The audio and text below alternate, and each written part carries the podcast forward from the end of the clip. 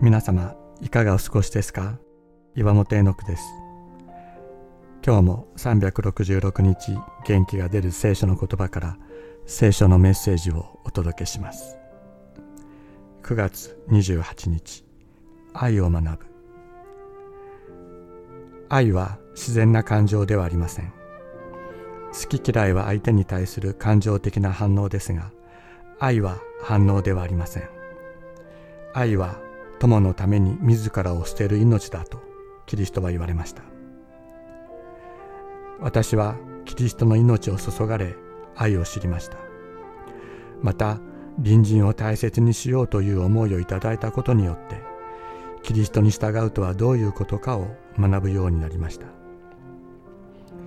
キリストとの深い交わりをいただくことなしに隣人を愛することを知ることはなく隣人を愛することなしにキリストに従うこともないのです。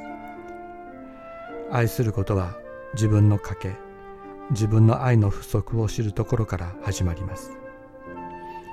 自分の良いと思うことを相手にすることが愛ではありません。まずその声に耳を傾けることです。声にならない声に耳を傾ける。その時自分が知らなかったことを知るようになる。愛する者を通してキリストが私たちに何を教えようとしておられるかを知るのです。自分の思いが正されていく。愛する者の声にならない声に耳を傾けることを通して私たちは自分の思い自分の正しさから離れキリストの思いを求めるものとなっていく。愛を学ぶ。それは自分がなくなっていくことを知ることなのかもしれません。